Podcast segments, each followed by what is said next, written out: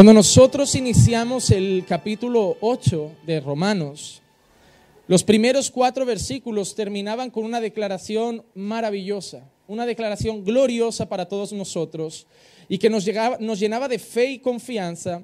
Y eran las palabras del apóstol Pablo, inspirado por el Espíritu Santo, y diciendo, ninguna condenación hay para los que están en Cristo Jesús. Y eso no tiene cómo no alegrar nuestros corazones, nos trae seguridad nos trae gozo, nos trae alegría. Ninguna condenación hay para los que están en Cristo Jesús.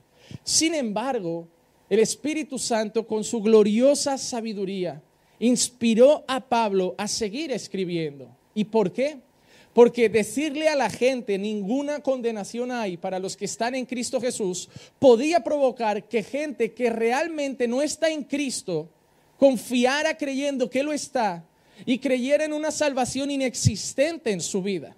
Entonces lo que Pablo sigue haciendo a lo largo del capítulo 8 es dar información de cómo es una persona que está en Cristo. Porque tú te puedes autoengañar y decir, no, yo creo que estoy bien con Dios, yo estoy tranquilo, yo estoy bien, yo no soy tan mala persona. Entonces Pablo empieza a decir, no es lo que tú crees, es lo que Dios dice. Aquí no se trata de lo que uno piensa en relación a Dios. No, yo creo en Dios así, esta es mi manera de ver a Dios. Yo siempre leí una vez una frase que impactó mi corazón y a mi orgullo le dio una patada, pero es real. A Dios no le importa nada lo que tú piensas. Lo que importa es lo que Él piensa. Ah, pastor, pero yo creo, no me importa. Ni siquiera importa lo que yo creo. No puedes creer, ah, pero tú también, tu opinión, pastor, no, la mía tampoco. Importa la de Dios. Lo que creemos nosotros de la familia no importa, importa lo que Dios cree de la familia. Lo que creemos nosotros del matrimonio no importa, importa lo que cree Dios del matrimonio. A Dios no nos pregunta, oye, ¿tú crees que mi manera de ver la sociedad es machista o feminista? Dios no nos hace preguntas. Si te das cuenta a lo largo de la Biblia, Dios no nos hace encuestas para ver qué creemos, ni Dios es democrático, decir, no, llevarlo a votación, decirme que quiere la mayoría y así lo decidiremos. No, Dios es soberano. Es yo pienso de esta manera, el mundo funciona de esta manera y yo quiero que andéis de esta manera. Y vuestra opinión no importa, tampoco necesito que me sigáis. No voy a mendigar por vuestro cariño, no voy a mendigar por vuestro amor, soy Dios. Me cantan los ángeles, me alaba la creación, me alaban las montañas. Y si quiero poner al infierno a darme palmas y cantarme, lo hago, porque hasta el infierno se somete a mi voluntad. No os necesito, si estáis aquí es porque os quiero. Pero vuestra opinión no importa. Importa lo que Dios dice. Y hoy nos encontramos a multitudes de personas creyendo que están bien con Dios en su propia opinión. Y por eso Pablo empieza a decir, ¿qué es una persona que está en Cristo? Porque la declaración es maravillosa, no hay condenación para los que están en Cristo Jesús, pero Pablo da un alto y dice, bueno, pero ahora os voy a decir qué es una persona que está en Cristo. No vaya a ser que vosotros os penséis que estáis, pero no estáis. Y lo que Pablo empieza a em, explicar son características, diferencias entre personas que están y no están en Cristo. Y en estos primeros versículos que leemos ahora, Pablo da la primera indicación y diferencia clara de una persona que está en Cristo y otra que no está en Cristo. Y esa primera cosa es la mente. ¿En qué piensa esa persona? ¿En qué ocupa su mente? ¿En qué está dando vueltas a su cabeza todo el día? ¿Por qué? Porque es muy importante lo que ocupa nuestra mente. Porque lo que ocupa nuestra mente va a afectar a toda nuestra vida. Lo que tú piensas de la familia va a afectar a cómo seas tú como marido. Hay mucha gente que me dice, pastor, yo nunca fregaré un plato porque así me lo enseñó mi padre, que los hombres no fregan platos. Es decir, lo que hay en tu mente afecta a tu vida y lo que haces en tu vida afecta a los que te rodean. El origen está en tu cabeza. Ah, yo creo que Dios no es malo, no manda a nadie al infierno. Va a ser que vivas como te dé la gana, porque tu mente te dice que Dios es un abuelito con barba blanca, que no mata a nadie, que no condena a nadie y que solo salva gente. Entonces tu manera de entender a Dios va a hacer que vivas tu propia religión. De ahí tantas sectas, de ahí tantas denominaciones y tantas historias de gente que coge lo que él piensa y empieza a crear su propia religión. La pregunta que muchos cristianos se hacen, pastor, ¿por qué hay tantas denominaciones? Porque en vez de usar la mente de Dios, Cogemos nuestra propia mente carnal, interpretamos esto a nuestra propia manera y antojo y hacemos una denominación a nuestra manera. ¿Cuánta gente te dirá, bueno, yo sé que la Biblia dice eso, pero yo he tenido esta experiencia, entonces yo creo en esto? Su propia mente, su propia experiencia ha provocado que salga su propia religión. Por eso es tan importante conocer y llenar nuestra mente de la verdad, de la palabra de Dios, porque va a afectar a todo. Hay gente que pregunta, pastor, ¿por qué en la iglesia no hacen esto? Pastor, ¿por qué en la iglesia sí hacen aquello? ¿Por qué? Porque la Biblia nos da unas normas de lo que debemos hacer. Esto no es una empresa para montar a nuestra manera y esto no es un restaurante a la carta donde tú vas a elegir qué canciones se cantan, qué predicación hay o qué tipo de mensaje se da. No, esto está marcado por Dios y hay que hacerlo según la voluntad de Dios. Porque no tenemos el deseo de agradaros, tenemos el deseo de complacer al dueño de la iglesia y es Dios. Hermano, no tener la mente puesta en la verdad en cuanto a Dios puede traer que tengas un falso conocimiento de Dios. Y tú puedes pensar, bueno, pastor, no es tan importante personas que anden engañadas en la verdad. No es tan importante personas que no conozcan bien a Dios, que no es importante.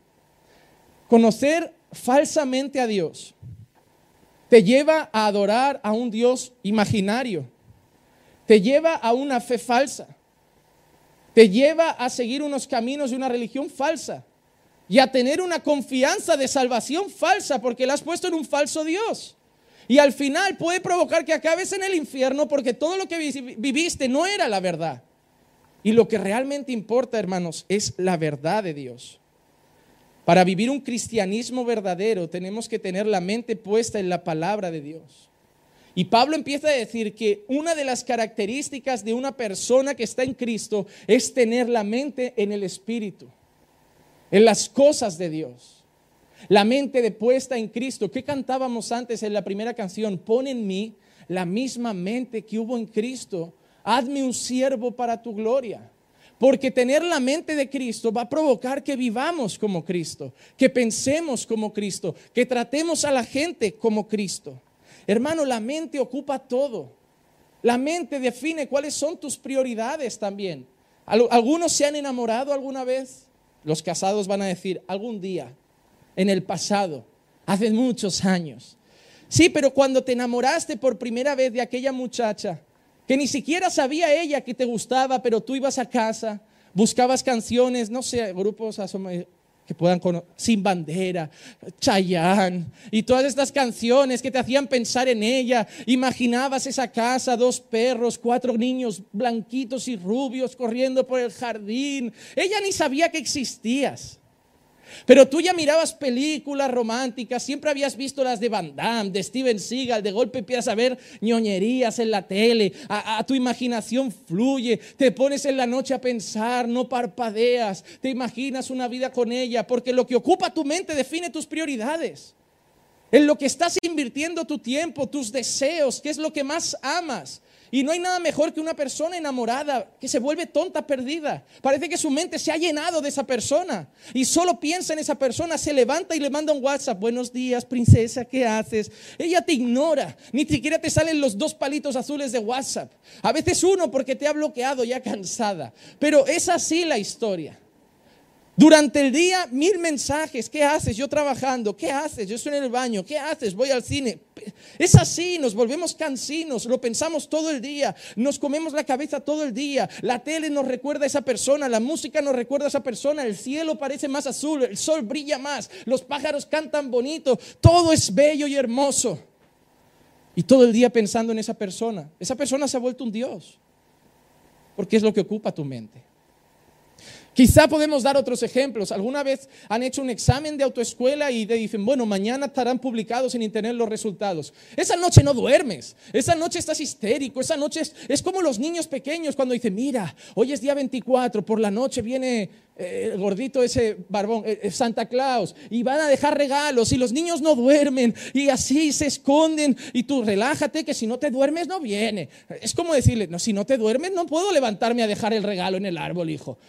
Duérmete ya, porque si no te voy a tener que contar la verdad, que es la mayor estafa que Coca-Cola inventó un día. Entonces, duérmete.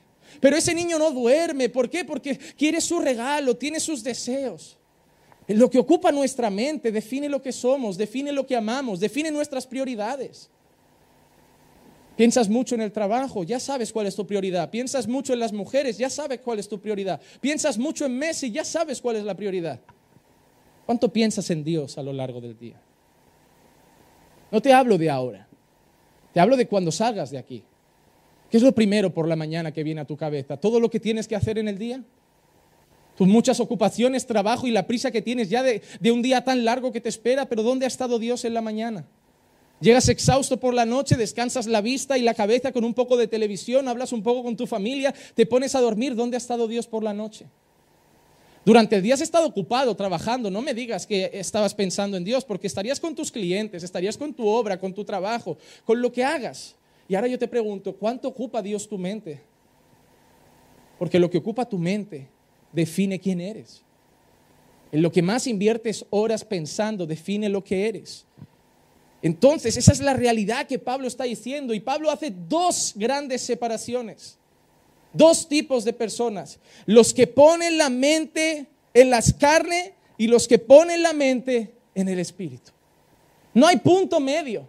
¿Saben esa cosa de eh, cómo son cristianos carnales? Eh, cristianos que tienen un pie en el mundo y otro en la iglesia. ¿Quién inventó eso? ¿Saben que para Dios no existe?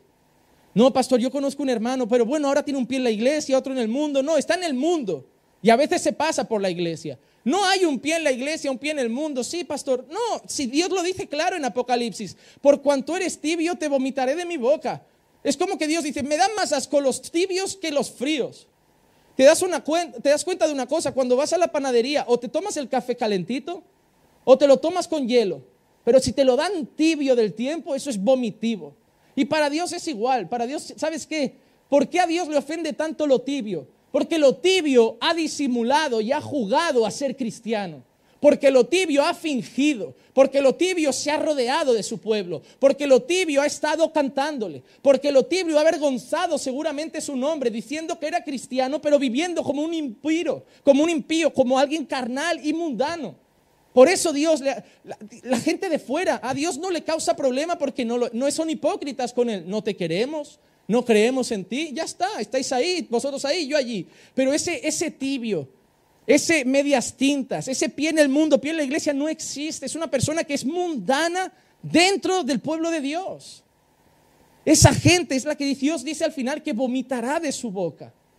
Pablo hace dos separaciones. Dice, mira, o estáis con Dios o estáis sin Dios, o estáis en el Espíritu o estáis en la carne, o pensáis en las cosas de la carne o pensáis en las cosas del Espíritu. Y Pablo en estos versículos da cuatro datos importantes.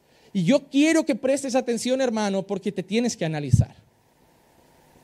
Tú no estás aquí para enfadarte conmigo. Tú no estás aquí para enfadarte con el mensaje. Estás aquí para analizar tu vida. ¿Sabes por qué? Porque si sales hoy de aquí enrabiado diciendo, bueno, eso es lo que él ha dicho, no es lo que la palabra dice, porque voy a leerte la Biblia, pues según lo que Dios dice en teoría soy un mundano. Bienvenido, Dios te ha traído para que te arrepientas, todavía hay esperanza. Dios no te ha traído hoy para que te vayas enfadado, humillado y siendo una víctima, no soy cristiano. No, te ha traído con la esperanza de arrepiéntete.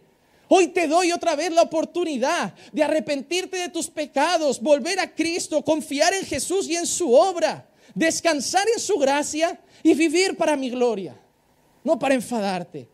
Ahí dependerá de vuestro orgullo y de vuestro corazón. Porque ese siempre ha sido el problema con los predicadores, el corazón de la gente. Por eso la palabra de Dios dice, si escuchas hoy su voz, no endurezcas tu corazón. Sino que mientras yo voy a predicar, hermano, que tu espíritu clame a Dios y le diga, haz mi corazón fértil como tierra fértil para que hoy tu palabra dé fruto en mí. Pídeselo, hermano, y yo sé que Dios lo va a hacer en ti. Primer versículo es el versículo 5. Y Dios dice lo siguiente, porque los que viven conforme a la carne ponen la mente en las cosas de la carne, pero los que viven conforme al Espíritu en las cosas del Espíritu. Lo primero que Dios está diciendo es, donde pones tu mente está tu vida. Donde ocupas tu mente está tu vida.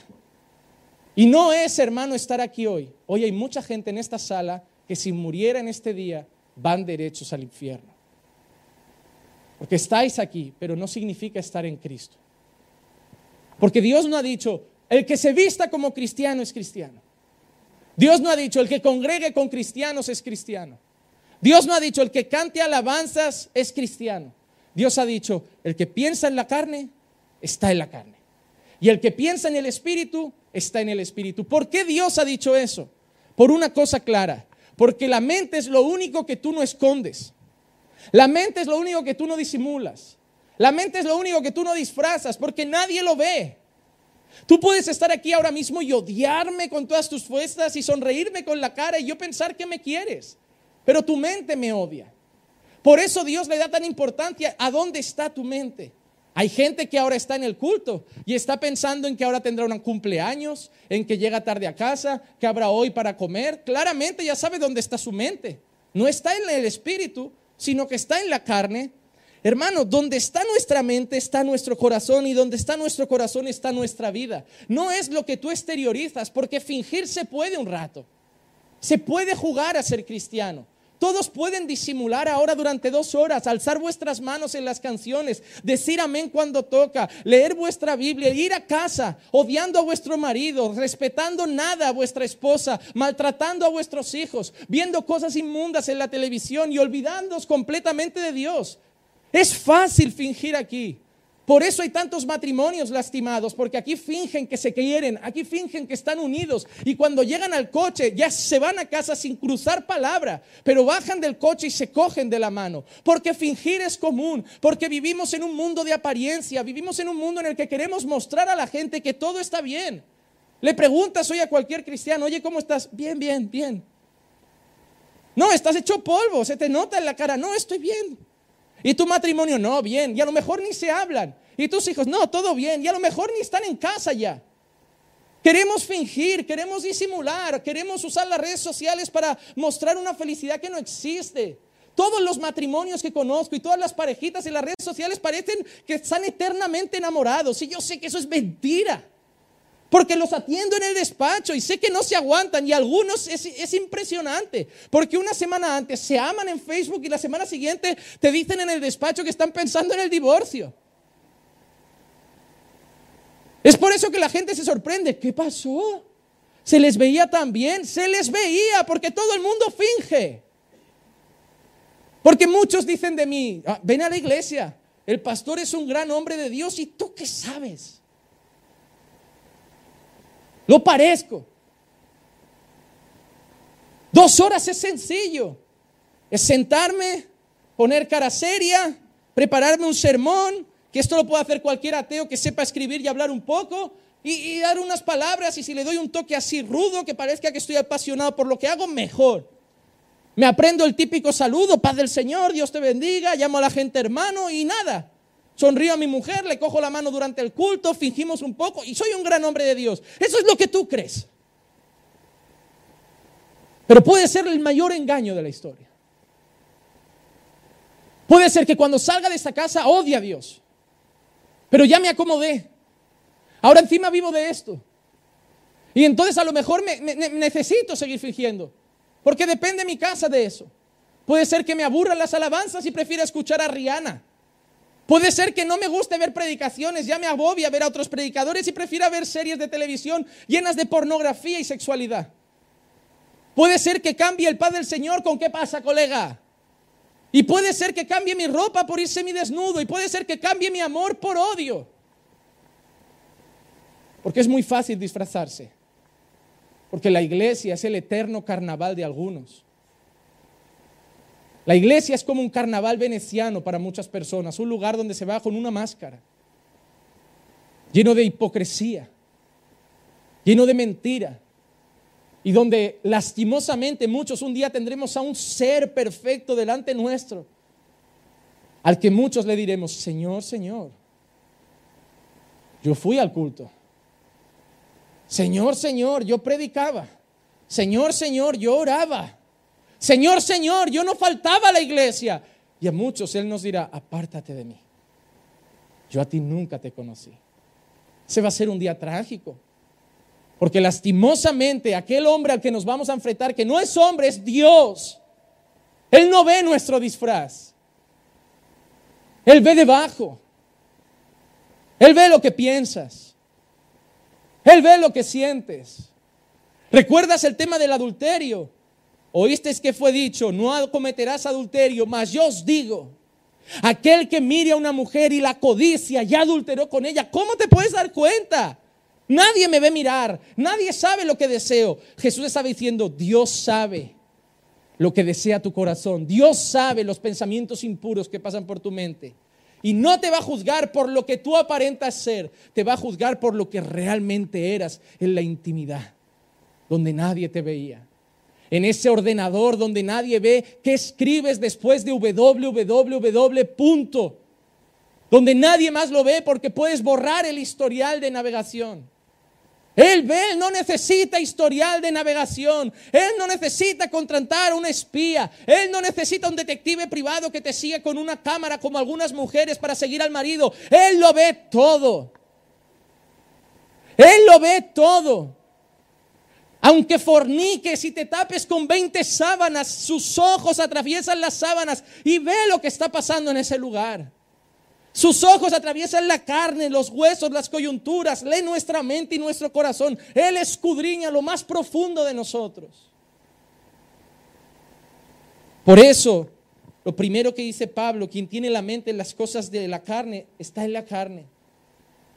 Y quien tiene la mente en las cosas del Espíritu, está en el Espíritu. Porque Pablo dice, Dios nos va a juzgar por lo que aparentabais ser. Dios va a juzgar por lo que erais realmente en la cabeza.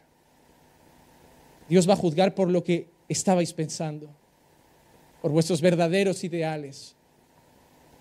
Por cuando saludabas al hermano, Dios no veía ese abrazo, Dios veía a lo mejor el odio del corazón. Dios ve mucho más allá. Lo que tú ocupas tu mente es lo que tú eres. Y hay gente que realmente vive ocupando la mente en cosas que no son Dios. Hermano, toda la Biblia nos habla de la importancia de cambiar nuestra mente.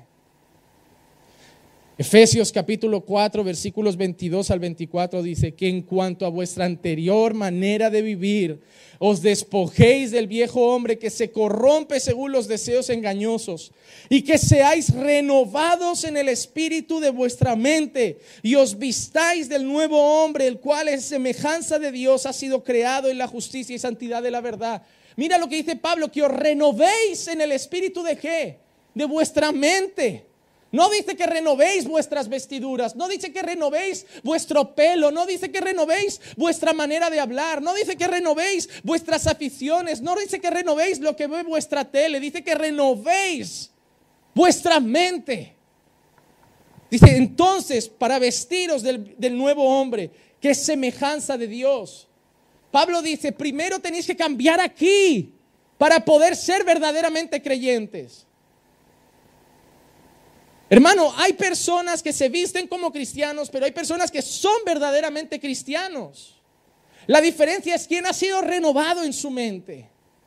Y Pablo dice, no os vistáis de lo que no sois, pero si os queréis vestir del nuevo hombre, si queréis ser imagen de Cristo en esta tierra, primero tenéis que renovar vuestra mente, porque cuando vuestra mente sea nueva, todo lo que hagáis será nuevo. Tenéis que pensar como Jesús, para caminar como Jesús, para hablar como Jesús. La mayoría de vosotros vivís eternamente luchando por querer ser cristianos. Y yo lo veo. Queréis serlo, pero no lo conseguís. Porque lo queréis ser con vuestras fuerzas. Porque queréis mirar a Jesús en la Biblia e imitarlo en vuestra carne. No, pedirle a Dios que renueve vuestra mente y todo eso afectará a lo demás. Irás a ver una película y le dirás a tu esposa, cariño, quita esa película, no conviene. ¿Cómo? Si hemos visto esta serie siempre. No, pero mira, valora la homosexualidad, hacen burla de los cristianos, es un comentario racista, no tiene nada que nos edifica. Pero ¿qué te ha pasado? Ahora veo las cosas diferente. ¿Cómo que las ves diferente? Si ves lo mismo. No, pero es que ahora pienso diferente. Ahora veo la vida diferente. Ahora veo lo que tienen que ver mis ojos diferente. Y te empezarán a hacer preguntas, oye, haces esto, ¿cómo ves eso? Y todo afectará según cómo esté tu mente. Y por eso Pablo dice, renovaos en el espíritu de vuestra mente. Romanos 12.2, un versículo maravilloso que un día también predicaremos aquí. No os adaptéis a este mundo, sino transformaos mediante la renovación de vuestra mente, para que verifiquéis cuál es la buena voluntad de Dios, lo que es aceptable y perfecto. Mira lo que dice Pablo, lo mismo, no os conforméis a este mundo. No penséis como este mundo, no tengáis la mente de este mundo. No puede ser que un cristiano le digan, pero ves esas niñas de 14 años con esos shorts y vestidas de esa manera, no pasa nada, es moda, no te conformes a lo que este mundo dice que no, que no pasa nada. ¿Qué pasa si mañana dicen que un padre con una hija es lícito? No pasa nada. ¿Qué pasa cuando dos hermanos se acuesten? No pasa nada, lo importante es el amor. Esa es la historia del mundo moderno. Amamos gente, da igual que sea mi padre, mi abuelo, mi hermano, mi primo, otro del mismo sexo, una cabra. Lo importante es amar, no es amar. No me voy a conformar a este siglo que cada vez hace que las niñas, en vez de pedir cocinitas y juegos de té, piden maquillaje con cinco años. ¿Cómo una madre le puede comprar a una niña de cinco o seis años ya un estuche de maquillaje? Y le reímos la gracia, mírala, parece una puerta barnizada, qué mal se pinta, qué graciosa. Ella ya va cogiendo costumbre. Aborrezco ver niñas de 7, 8 años con pintalabios, con rímel, con su móvil, que parecen niñas de 30, ya de 20. Antes veías a las niñas con una muñeca hecha polvo, sin ropa, le faltaba un ojo, todo feliz, jugando a cocinar. Te pedían un juego y le regalabas para reyes un set de limpieza, una escoba, una fregona. Ahora es machista. Es machista, pero ese machismo ha provocado casarte con mujeres de 30 que tienen que ver en YouTube cómo freír un huevo.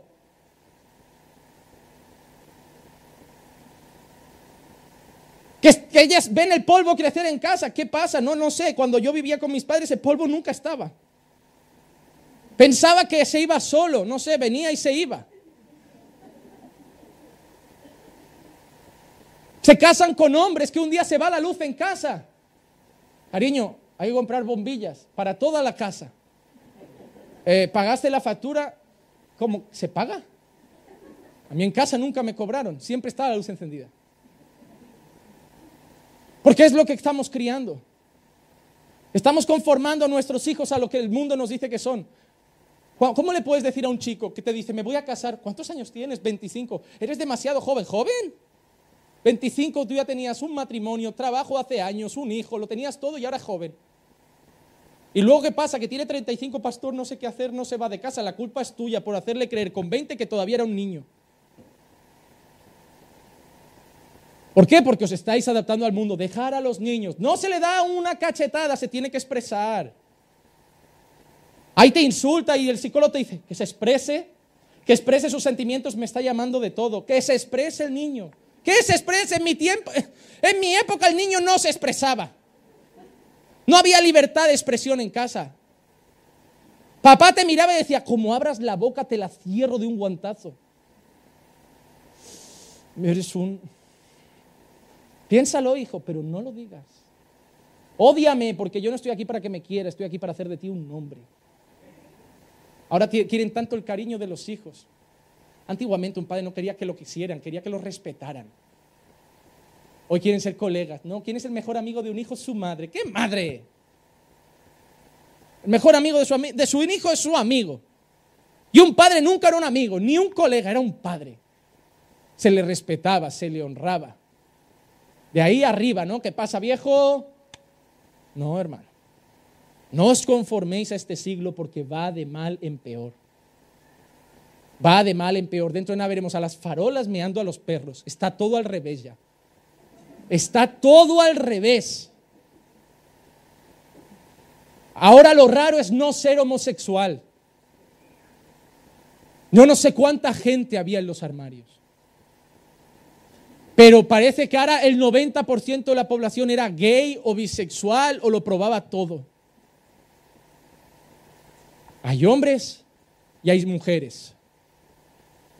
O se nace con genitales masculinos o se nace con genitales femeninos. No se va al médico a hacer una ecografía. ¿Qué es? Lo que él decida. ¿Es niño o es niña? Lo que él ¿es niño o es niña? ¿Qué tiene entre las piernas? Porque eso significa que Dios ya ha decidido lo que es. No os conforméis a este siglo. No podéis pensar en la carne, no podéis pensar como el mundo piensa. No podéis pensar que nada importa, que nada da igual. Hay que pensar en el Espíritu, considerar a Dios, su palabra y su voluntad en todo lo que hagamos. Mucha gente, pastor, no sé cuál es la voluntad de Dios para mi vida. ¿Por qué? Porque no renuevas tu mente. Que ha dicho Pablo, renovaos en el espíritu de vuestra mente para que conozcáis cuál es la voluntad de Dios. No conoces la voluntad de Dios porque no piensas como Dios piensa. Piensas como el mundo y quieres vivir como Dios quiere que vivas. No lo vas a conseguir. Pero cuando tengas la mente de Cristo, cuando tengas la mente renovada por Dios y veas las cosas como Dios la ve, empezarás a vivir como Dios quiere que vivas. Todo empieza por la cabeza. ¿En qué piensas cuando te despiertas? ¿En qué piensas cuando te vas a dormir? ¿En qué distraes tu mente en la mayoría del día?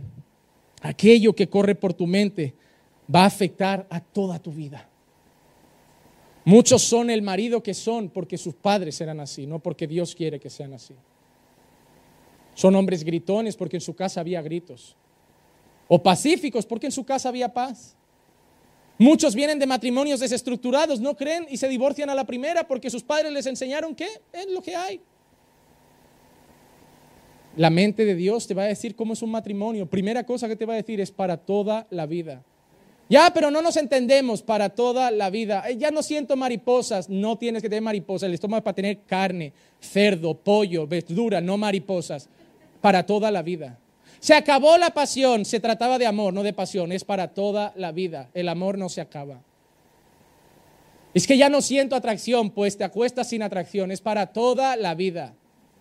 Yo quiero ser feliz. Tenías que estar casada para toda la vida. Nadie te dijo, ¿quieres ser feliz toda la vida? No, dijo, ¿quieres estar con él? Ya está, es para toda la vida. Esa mente es antigua, es la de Dios. Y es la que importa. Es la que importa. Hoy todo el mundo quiere ser feliz, ya va por su cuarto, quinto matrimonio, que las mujeres de la iglesia ya son la samaritana. Ya los, hombres van a llegar allí y le van a decir, es, hermana, es tu marido, bueno, es el quinto, no es el mío. ¿Cómo vamos así por la vida, hermano? Pastor, ¿cómo se educa a los hijos? Hay que corregirlos con vara. Primero, no hay que provocarlos a ira. No hay que ser injustos con ellos, no hay que avergonzarlos, pero en el momento que es necesario, una buena vara va bien, porque la Biblia así lo dice. Ah, pastor, pero es que si le ven marca, pues pones como se ha hecho toda la vida, un pedazo de tela por medio para no marcar. Pica igual y no deja huella. Es corregir con sabiduría. Cuando le des dos barazos a tiempo y en el momento oportuno, luego solo tendrás que mirarlo y ya lo entenderá.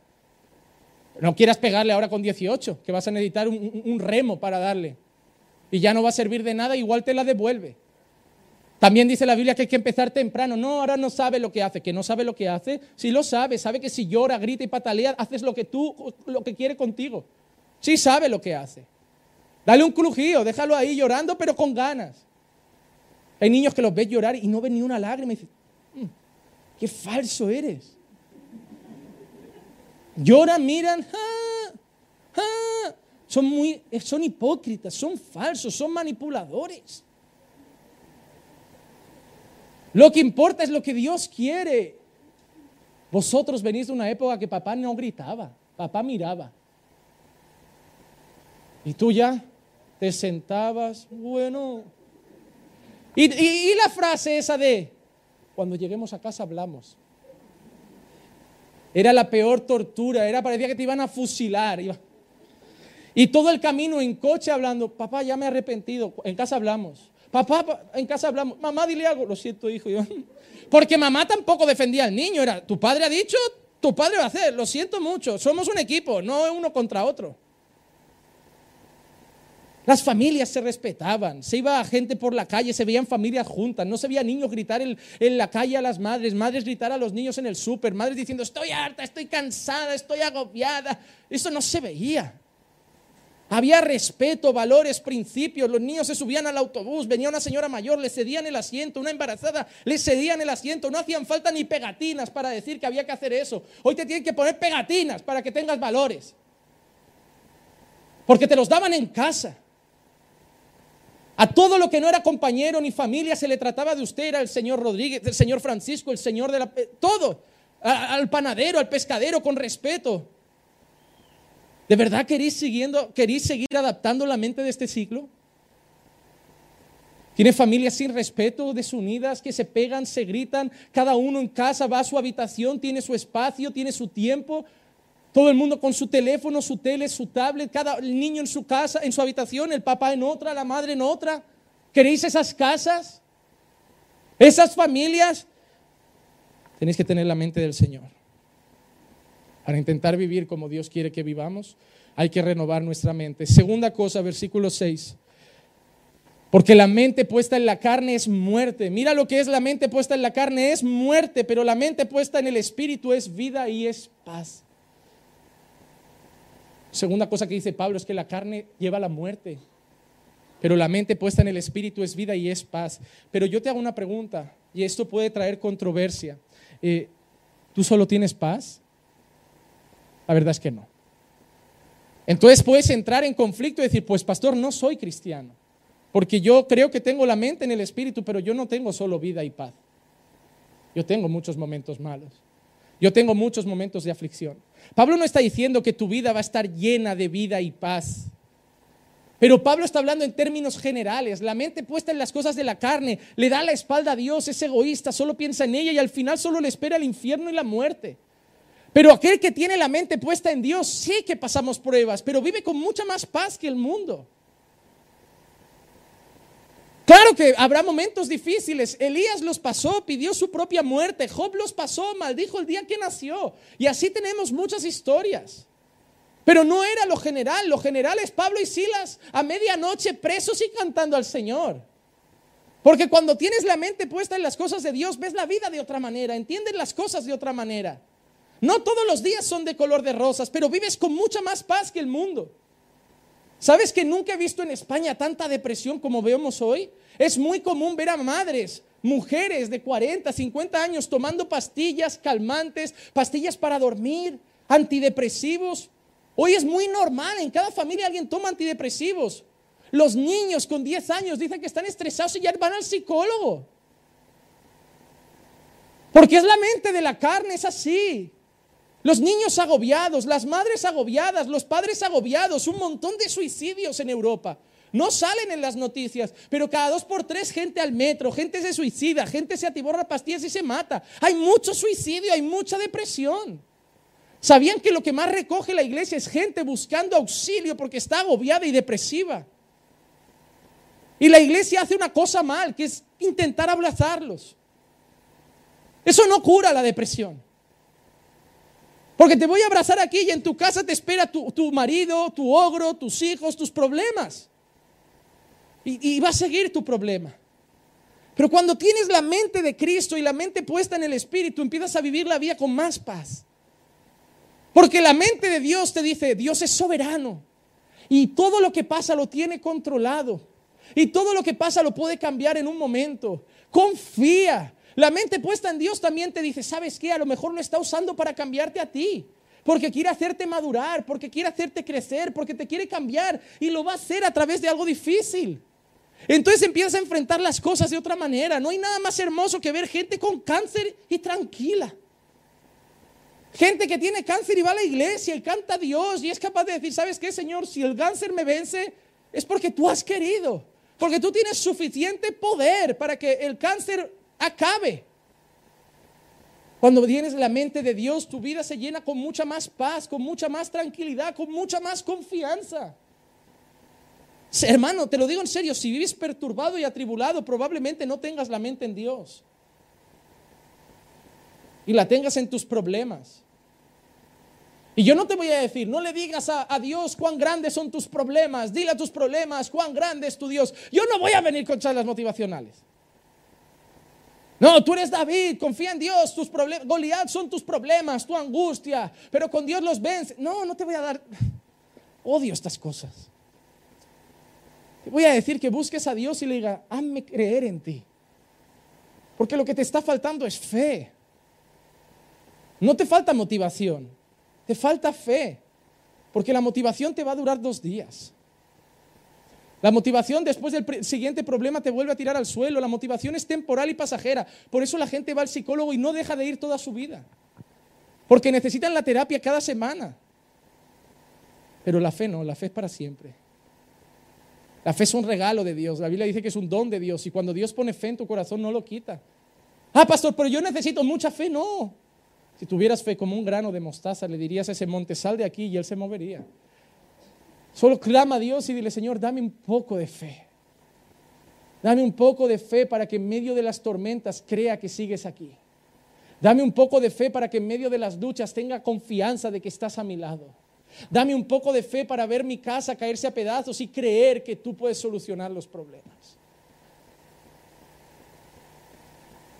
El apóstol Pablo en la segunda carta a los Corintios, el capítulo 4 y el versículo 8 y 9 dice, afligidos en todo pero no agobiados, perplejos, pero no desesperados, perseguidos, pero no abandonados, derribados, pero no destruidos. ¿Qué confianza tiene un hijo de Dios? Estoy perseguido, pero tengo confianza de que Él está conmigo. Me han tirado al suelo, pero Él está conmigo. Estoy fatal, pero Él está conmigo. Y es por eso que Pablo dice que la mente puesta en el Espíritu es vida y paz. Todo lo vas a ver con otros ojos cuando tengas la mente en Dios. Hermano, la mayoría de tus problemas no son ni problemas. Tú haces problemas de donde no hay. Hermano, hay gente que se ahoga en un vaso de agua. Y yo a veces me, siento hasta mal porque yo sé que hay que tener un poco de empatía y ayudar, pero te entran ganas de decir, vete a África a ver a una madre morir a su hijo de, hambre. Vete a África y verás lo que es un problema. Ve, ve, ese hombre que le acaban de decir que le cortan las dos piernas por la diabetes. Y tú me dices que tienes un bulto aquí, que, ay, ¿qué será, pastor? Ay, si es un tumor, pastor. ¿Te ha dicho el médico es algo? No, pero puede ser, pastor. Ese hombre ya no tiene piernas y solo está pensando en cómo enfrentar la vida ahora. Y tú tienes un bulto que a lo mejor es un simple quiste de grasa y ya ves un cáncer. Ese hombre parece más cristiano que tú. Hermano, vete a un hospital, vete al oncológico. A ver niños de 10 años con leucemia que ya les han dicho que les quedan tres meses de vida. Y ves a ver a sus padres y decirles que tienes un problema en casa, que tu hijo es rebelde. Ves a decírselo a esa madre que le acaba de decir el médico que en tres meses no tiene hijo y dile a esa madre que el tuyo es rebelde. Porque esa madre te dice, si quieres te lo cambio. Prefiero al mío aquí rebelde que el mío sin, sin estar. ¿Sabes por qué tenemos problemas? Porque solo nos miramos a nosotros. Jesús tuvo problemas, perseguido, odiado, eh, eh, eh, castigado, escupido, pero ¿sabes por qué él nunca reclamó? Porque él tenía los ojos puestos en los demás. Porque cuando piensas en los demás, tus problemas son menos importantes. La persona que siempre está diciendo, estoy triste, estoy en la lucha, ya sabe, pastor, difícil, ¿eh, pastor? Digo, egoístas, ingratos. Estás de prestado en una casa, pero como no es tuya te quejas. Pero hay gente que está en la calle. Hermano, siempre encontrando un motivo para decir, nunca es suficiente para mí. Yo merezco más. Qué triste es eso. Y eso es porque tenemos la mente puesta en las cosas de la carne. ¿Qué pasa si Dios nunca te va a dar una casa? Imagina que Dios te dice que a partir de ahora vas a vivir toda la vida de lo que los otros te den. No, no, no, no, no, no, eso no es una vida digna. ¿Qué es una vida digna? Lo que el mundo nos dice, una vida digna es un trabajo, una casa y un coche. ¿Eso es digno para qué? Vete a África a decirles que eso es una vida digna, porque te van a decir que eso es lujo. Ellos te van a decir que una vida digna para ellos a lo mejor es una cabaña, un burrico y agua potable. Para ti una vida digna tiene que tener un smartphone, un portátil, conexión a internet, ropa, dinero para comprar más ropa en rebajas, poder viajar. Es digno que todo el mundo tenga derecho a un viajecito y unas vacaciones cada año. El tema de las vacaciones es muy nuevo. Nunca ha habido ese rollo de vacaciones, ¿no? Un, mes al año todo el mundo vacaciones para viajar. Ahora todo el mundo tiene que tener vacaciones, viajar. Ay, el año que viene hay que ir a algún lado, ¿eh? porque este año no viajamos a ningún sitio. El año que viene sí que hay que hacer algún viajecito, aunque sea corto. Porque te han convencido de que esas cosas son normales en la vida. Antiguamente una familia con tener comida, un techo y agua ya era una vida digna. Nos han vuelto mimados y caprichosos. Nos han vuelto niños mimados. Y lo estamos haciendo con la próxima generación. Que le has comprado una merienda y él te exige una chocolatina. No, ya te ha comprado un bollo con jamón dulce. Ya, pero yo quiero un chocolate. Y al final que dice, bueno, pero un trocito. Tú vas mimando un poco, vas mimando un poco, vas mimando un poco y acabas criando esa generación que no aguantan una reclamación de un jefe, que cambian más de trabajo. Hay niños con 22 años que ya han pasado por 10 empleos. Y yo he trabajado mirando currículums y te digo que cuando una, una empresa seria coge un currículum y ve 10 empleos, ya ni lo mira. No queremos gente que va rotando, rotando, rotando. La verdad. Para los que estáis buscando trabajo, os doy un consejo, no pongáis muchos empleos. No, no transmite eh, experiencia, transmite mucha rotación y eso no da confianza. Es muy raro que pases por tantos sitios. ¿Por qué? Porque pensamos en la carne, porque mi jefe no tiene derecho a hablarme de esa manera. Antiguamente, si te daba cinco minutos para ir a tomarte un café, ya daba gracias. Hoy reclamamos nuestros derechos. No, por siete horas merezco media hora de desayuno. Madre mía, hermanos, qué mimados nos hemos vuelto. Pastor, he rechazado el trabajo, no era de Dios. ¿Por qué, hermano, no era de Dios? Si era de lunes a viernes. No, pastor, te puedes creer un horario de 6 de la mañana a 3 de la tarde. Me tengo que levantar a las 4 y media para ir al trabajo. Eso no es de Dios, pastor. Yo firmo, hermano, por salir cada día a las 3 de un trabajo y tener toda la tarde para mi casa y el fin de semana libre. ¿Y tú crees que viene del diablo porque hay que madrugar? ¿Qué está pasando? No, hermano. No soportamos nada porque nos han hecho flojos, nos han hecho mimados. Queremos que nuestra madre viva eternamente, no porque la amamos, sino porque queremos que nos siga sacando de los problemas toda la vida. Es para eso, ¿eh? no es porque la quieres tanto, porque mientras no hay problemas la tienes un año ahí sin una llamada. Es para tener ahí a mano los que toda la vida te han resuelto los problemas. Porque solo pensamos en la carne y en la carne eh, solo hay muerte, solo hay frustración, solo hay tristeza y al final solo hay condenación. Pero la mente en el espíritu trae paz. ¿Por qué? Porque tus problemas ya no son tan grandes, porque Dios es soberano y lo ves todo de otra manera, porque además piensas en los demás, ya no eres el, centro del universo, ya no son los planetas girando en torno al señorito Juan Manuel. Ya piensas en los demás, ya vas a comer y en vez de decirle a tu mujer otra vez arroz, le vas a decir, ¿sabes qué? Hay gente que no tiene arroz. Y tu mujer, te, esto es la comida de ayer ya, pero sobró, no la vamos a tirar. A mí no me gusta repetir comida gente que la busca en la basura. Mamá, este refresco es una marca mala. Compra Coca-Cola, esto sabe mal. Gente que solo tiene agua y la tiene que ir a buscar a un pozo andando dos horas con un cubo. No, hermano, esto no puede seguir así. Quien solo piensa en la carne no vive en paz. Pero el que empieza a, vivir en el espíritu y poner la mente en el espíritu ve la vida de otra manera. Y tiene paz y tiene confianza. Tercera cosa, versículo 7. Ya que la mente puesta en la carne es enemiga de Dios porque no se sujeta a la ley de Dios, pues ni siquiera puede hacerlo. Ahora que dice de la mente en la carne es enemiga de, de Dios. Wow, son cosas complicadas, enemiga de Dios. Hermano, ¿cuál es el peor enemigo que puedes tener en la vida? ¿El diablo?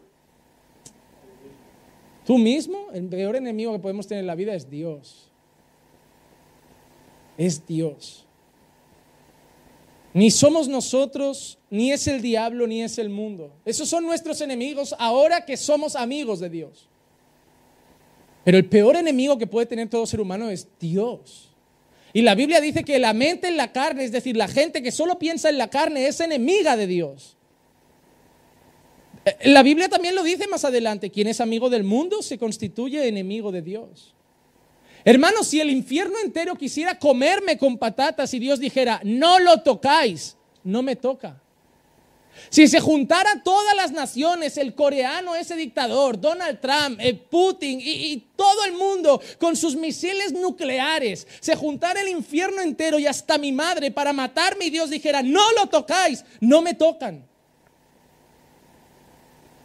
Pero si se juntara Donald Trump, eh, Putin, el coreano, me metieran en una fortaleza, mi madre fuera a protegerme y hasta el infierno quisiera echarme una mano y protegerme de Dios, pero Dios dijera, hoy lo mato, nadie puede librarme de su mano. Dios a tu favor es la mayor cosa que puedes tener. Dios en tu contra es la cosa más terrible que te puede pasar. Yo no creo que Dios vaya contra nadie. Volvemos a lo mismo, tu opinión no importa. Pablo acaba de decir, quien tiene la mente en las cosas de la carne es enemigo de Dios. y eso es palabra de Dios. Dios te está diciendo, me da igual lo que tú creas, tú vives de espaldas a mí, somos enemigos. No hay tregua, no hay bandera blanca. Solo hay una ligera misericordia temporal y una gracia temporal, pero un día te encontrarás frente a mí, cara a cara y te mandaré a un sitio donde dice que hay lloro y crujir de dientes. Un sitio donde el fuego no se apaga. Un sitio donde tus gritos van a ser incesantes, donde el dolor de un parto no van a ser dos horas, va a ser más exagerado y va a ser eternamente. ¿Sabes qué es eternamente? Hoy, mañana y al otro y al otro. Parto fuerte, llorando, crujiendo los dientes. ¿Qué Dios es ese? El de aquí. Por eso te está dando la oportunidad hoy de arrepiéntete y pon la mente en las cosas del Espíritu. Porque yo como amigo soy lo mejor, pero como enemigo no hay otro peor que yo. No podemos obedecer la ley de Dios con la mente en la carne. Mira lo que dicen, no pueden obedecer a Dios. ¿Qué le dijo Jesús a Nicodemo, un hombre que en teoría seguía la ley de Dios? Le dijo, tienes que nacer de nuevo. Porque si tienes la mente carnal, vas a obedecer la ley de Dios por fuera, pero vas a pecar en tu corazón. ¿Qué le dijo a los fariseos? Por fuera sois blancos, limpios, pero por dentro estáis muertos. Eso le pasa a mucha gente. Por fuera parecen cristianos perfectos, les falta solo la aureola en la cabeza para hacerles una estampita. Pero por dentro están podridos. Hay rencor, hay odio, hay rabia. Y número cuatro, Versículo 8, y los que están en la carne no pueden agradar a Dios. ¿Qué palabra ha dicho Pablo? ¿No pueden o no quieren? ¿No pueden o no quieren? La mente en la carne no puede agradar a Dios. Pablo está queriendo decir dos cosas. Número uno, lo que Pablo también ha dicho más anteriormente. No hay ningún justo, no hay nadie quien haga lo bueno, no hay quien busque a Dios. Nuestra naturaleza nunca va a ir detrás de Dios. La gente carnal nunca va a ir detrás de Dios. ¿Por qué hay que ir a predicarles?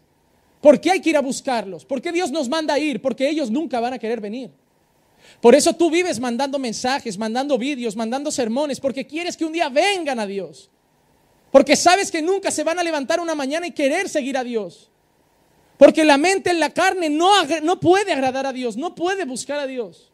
Y la segunda cosa que quiere decir Pablo es que aunque lo intente, no lo va a conseguir.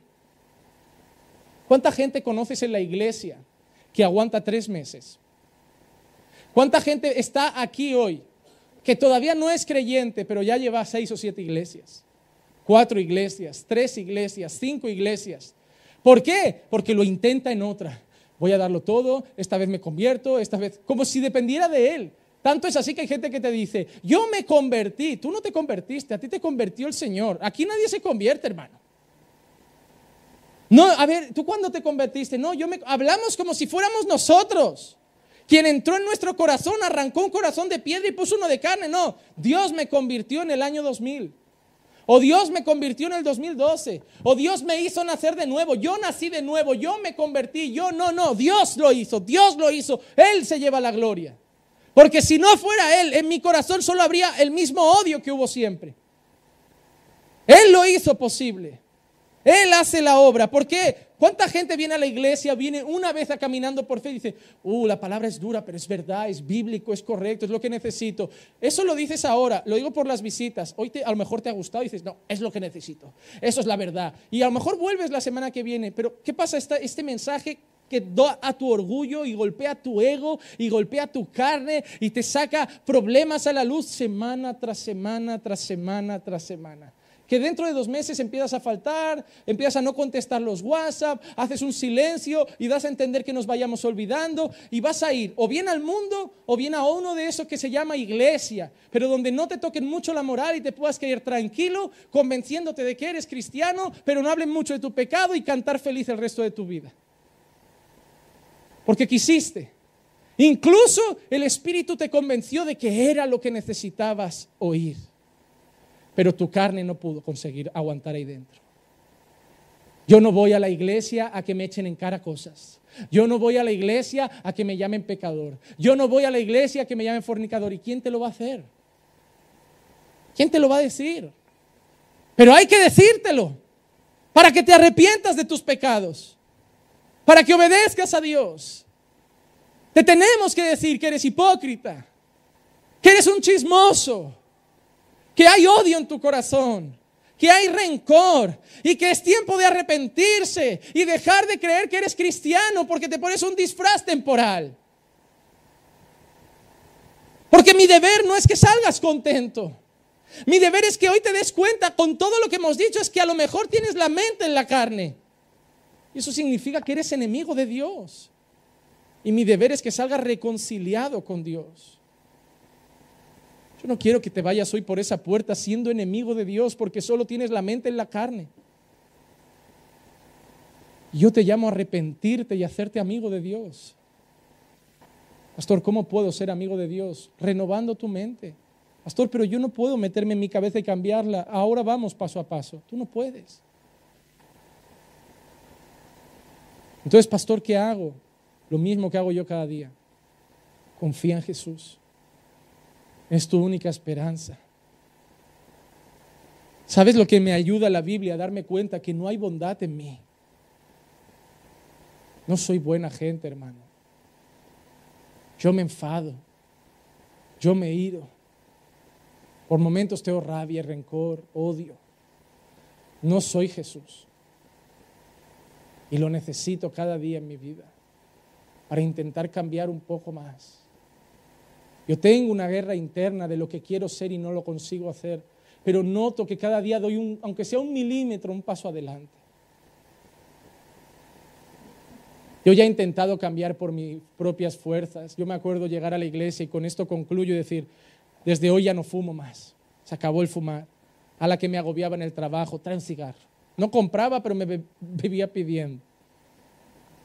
Ya no, ya no, para de borracheras. Ya basta de, tratar mal a tus padres. No, hermano, me duraba dos días. La motivación me duraba dos días. A la que me pisaban un callo, yo ya gritaba igual. Hasta que un día dije, solo Jesús es mi esperanza. Él dijo que nos haría nacer de nuevo, Él dijo que nos haría una nueva criatura. Él, yo necesito eso, yo no necesito cambiar, hermano. Tú no, tienes que cambiar, hermano. Tú tienes que nacer de nuevo. Tú no necesitas cambiar tu corazón, tú necesitas un nuevo corazón. Tú no necesitas cambiar tu mente, necesitas renovarla y hacer una nueva. Por eso solo tenemos una esperanza y se llama Jesucristo. El hombre es enemigo de Dios. Génesis dice, porque el hombre solo piensa hacer el mal desde su juventud. Dios dijo, desde pequeños son malos y estamos destituidos de la gloria de Dios. Solo hay una persona que puede volver a hacernos amigos de Dios y entonces ahí empezará el proceso de renovar tu mente y cambiar tu corazón. Y es decirle a Jesús, Jesús, yo me arrepiento de mis pecados y yo creo que en aquella cruz tú viviste la vida perfecta que yo no puedo vivir. Tú hiciste que el Padre te mirara y dijera, ahora sí que hay un justo. Y se llama Jesucristo. Y ellos no son justos. Pero todo aquel que crea en Él, la justicia de Jesús se le imputará a Él. Y yo ahora los miraré como si fueran justos. Y voy a empezar una obra en ellos. Y dice Filipenses, y el que empieza la buena obra la va a ir perfeccionando hasta que Cristo venga. No has llegado a la religión para decirte, adáptate a la religión evangélica o ve a Jesús. Santificarte no te llevará a Jesús. Ir a Jesús te llevará a ir santificándote poco a poco. Si lo haces por tus fuerzas, en un mes ya no vendrás a los cultos. Volverás a lo mismo de siempre, porque te estás convenciendo de que tienes que cambiar. Yo te digo, confía en Jesús. Solo Él puede cambiarte. Solo Él puede cambiar tu mente, poner la mente en Dios y entonces hacerte a la imagen de su Hijo amado. Confiemos en Cristo. Pónganse en pie.